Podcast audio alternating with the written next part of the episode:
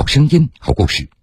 各位好，欢迎您收听江苏新闻广播南京地区 FM 九三七、苏南地区 FM 九五三。铁坤所讲述的新闻故事。二零二二年北京冬奥会已经落下了帷幕，紧接着，北京冬残奥会也将于三月四号开幕。目前，各项目的运动员正在加紧准备即将开始的比赛。下面，我们就走进中国残奥冰球队，来认识他们其中的几位。二月二十六号晚上。中国残奥冰球队在国家体育馆首次进行场地适应性训练。在队伍当中，总有一位笑呵呵的小伙子，非常引人注意。戴上头盔，穿上比赛服，坐上冰橇，一个接着一个滑到冰面上，让人不由得感慨：真的太帅气了。最后一个出场的就是中国残奥冰球队的主力申一峰。十七号队服是主教练俄罗斯功勋教练尼古拉沙尔舒科夫根据俄罗斯冰球电影《传奇十七号》为他选择的号码，可见申一峰在球队当中的分量。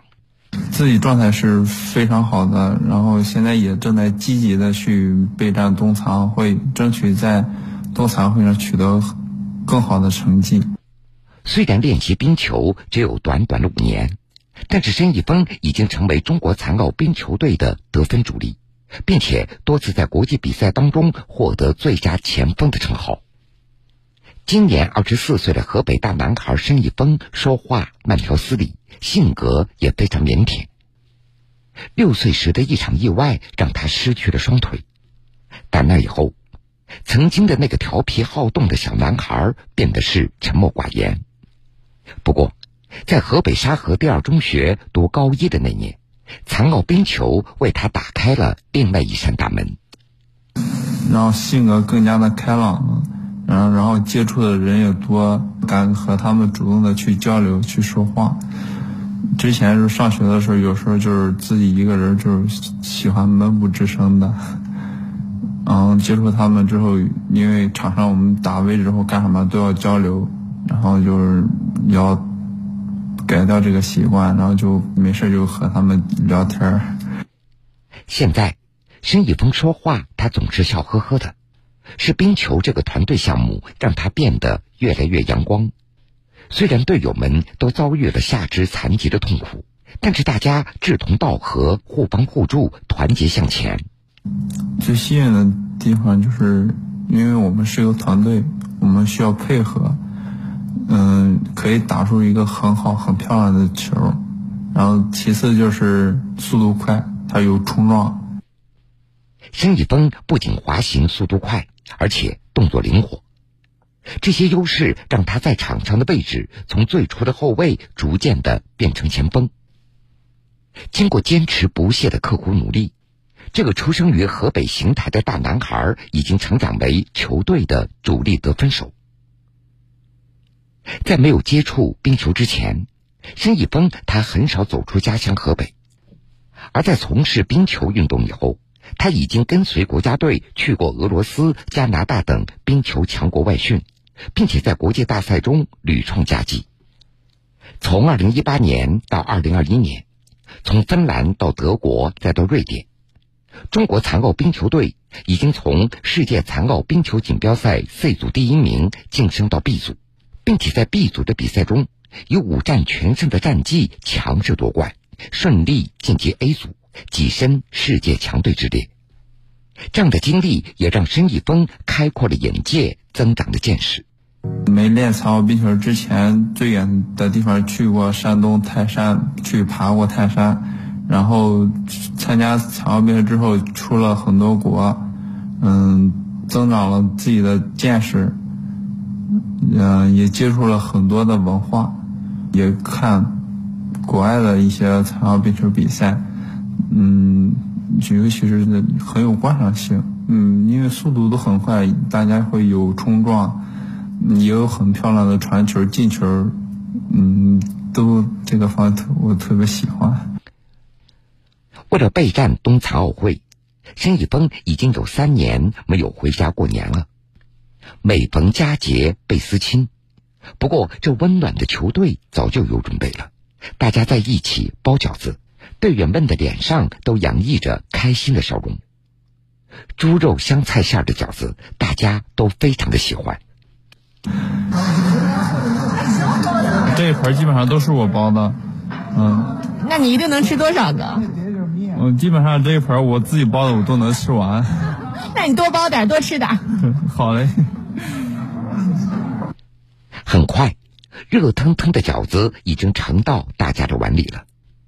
这时候，谁也顾不上身旁还有丰盛的自助餐，大家都在吃冒着热气的饺子。因为是自己包的，所以吃起来也就格外的香。虽然队伍已经从世界残奥冰球锦标赛的 B 组晋升为 A 组，但是还没有和 A 组的强队交锋过，所以想要在冬残奥会上取得好成绩，必须迎难而上。作为球队的主要得分手，申一峰每次训练都十分卖力。虽然冰面上非常冷，但是每次训练之后，申一峰的汗水都会把衣服给湿透了，甚至都会拧出水来。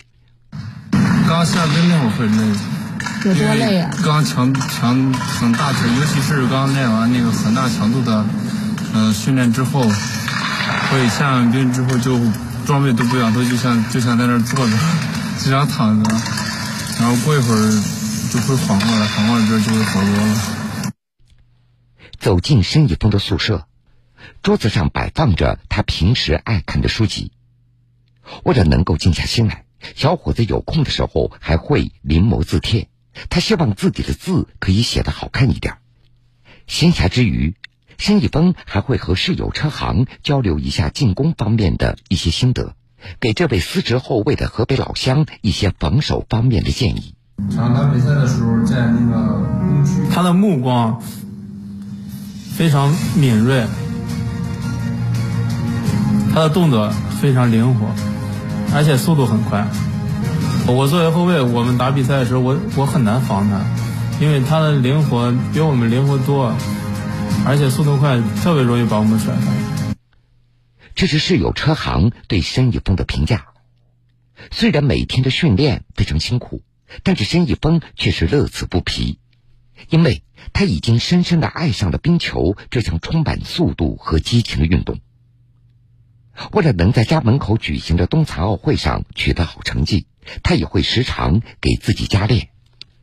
平常就是除了嗯教练安排的训练之外，自己也会对自己进行一些加训，主要都是一些小重量的训练，不敢有什么太多太去训练特别特别大的嗯那个力量训练，因为。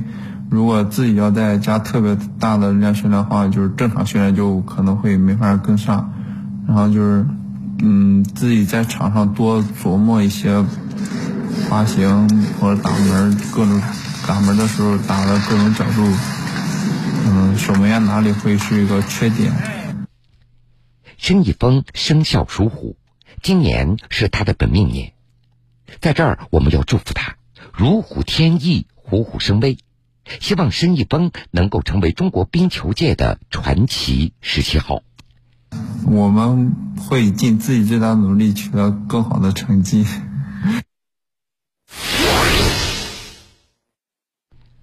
中国残奥冰球队的很多队员都是跨界选拔而来，全新的项目、高强度的对抗，对他们来说这都是不小的挑战。那好。接下来，我们就一起认识中国残奥冰球队中的两位跨界转型队员。这次参赛的中国残奥冰球队的运动员中，于静是唯一的一名女性队员。她之前是一名轮椅篮球运动员，二零二零年转型冰球运动。这个变化给从来没有接触过冰上运动的她，也着实带来了不小的挑战。冰面非常光滑，然后我们坐的那个冰车，然后底下只有两片冰刀，而且那两片冰刀的距离非常近，然后在冰面上保持平衡，这是一个难点。如果说在冰面上没有一定的冰石，你达不到非常顺滑滑行的这种状态。残奥冰球运动员需要坐在冰橇上进行比赛，所以运动员的腰腹以及上肢力量、手部灵活度尤为重要。面对挑战，于静也只能靠积累冰石，也就是在冰上的时间这种笨办法，一点一点的跟冰橇培养感情。正常训练之余，于静他会经常一个人在冰面上练习，依靠冰石的累积和专项力量训练，慢慢的掌握了冰球的技巧。作为队中的唯一的女性，于静要跟着男队员一起训练。她用男队员的训练的重量和速度要求自己，不断的超越自我。因为女孩的她这个冲击力、爆发力跟男孩相比的话，她呃毕竟是要稍微弱一点。但是说如果说跟男孩一块比赛的话，这都是不可避免。我就经常就被他们撞的就就飞出去很远。同样从其他运动转型冰球运动的，还有零零后李宏观。他六岁时遭遇车祸，失去左腿。面对人生挫折，他一边读书一边参加了游泳队。二零一九年入选中国残奥冰球队的时候，李宏观是队里身材最瘦小的队员。为了弥补身体条件的不足，除了刻苦训练，李宏观还以赛场上的拼劲儿而见长，是队中出了名的拼命三郎。因为我深知一句话，就。比你优秀的人都在努力，你只有更努力才能跟上他们的步伐，就一步步的跟着练。你也没有腿嘛，就感觉哎，在冰上跑、冰上滑行也类似于一种跑吧，就挺向往的。这一届冬奥会是李宏观和队友们首次参赛，他说：“结果并不重要，他们要通过比赛展示出中国残疾人自强不息、顽强拼搏的精神。”残奥冰球是一个高对抗的、高强度这么一个项目，然后这个冰球呢，给我的带来的就是在面对就困难险阻的时候，或者是生活中的磨难的时候，你就会有一颗勇敢的心去面对它，并且去战胜它。下面我们就来听一听二月二十六号晚上，中国残奥冰球队首次进入国家体育馆进行赛前适应性训练的一些情况。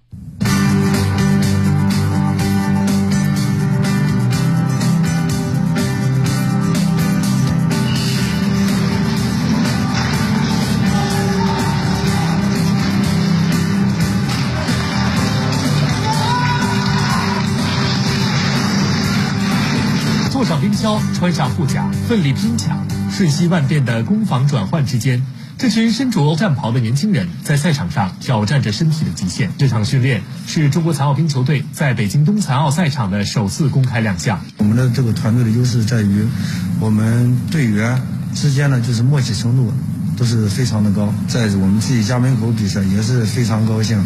也是非常激动的。不管面对哪个队伍，我们都是拼搏到底。我们背后有一个强大的祖国，还有我们的家人在我们背后做坚强的护盾。前场到后场辗转腾挪，副队长徐金强行动如风。作为后卫，前后场的频繁转换，让三十二岁的他体力经受着相比球队中的其他年轻运动员更大的体能挑战。正是每个队员身上的这份对于比赛和生活的坚强、乐观与自信。让2017年还是从零起步的中国残奥冰球队，仅用了不到四年的时间，就成功晋级世界 A 组冰球队，同时获得北京2022年冬残奥会参赛权。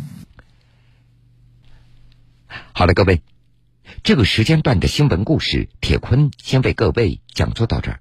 半点之后，新闻故事精彩继续，欢迎您到时来收听。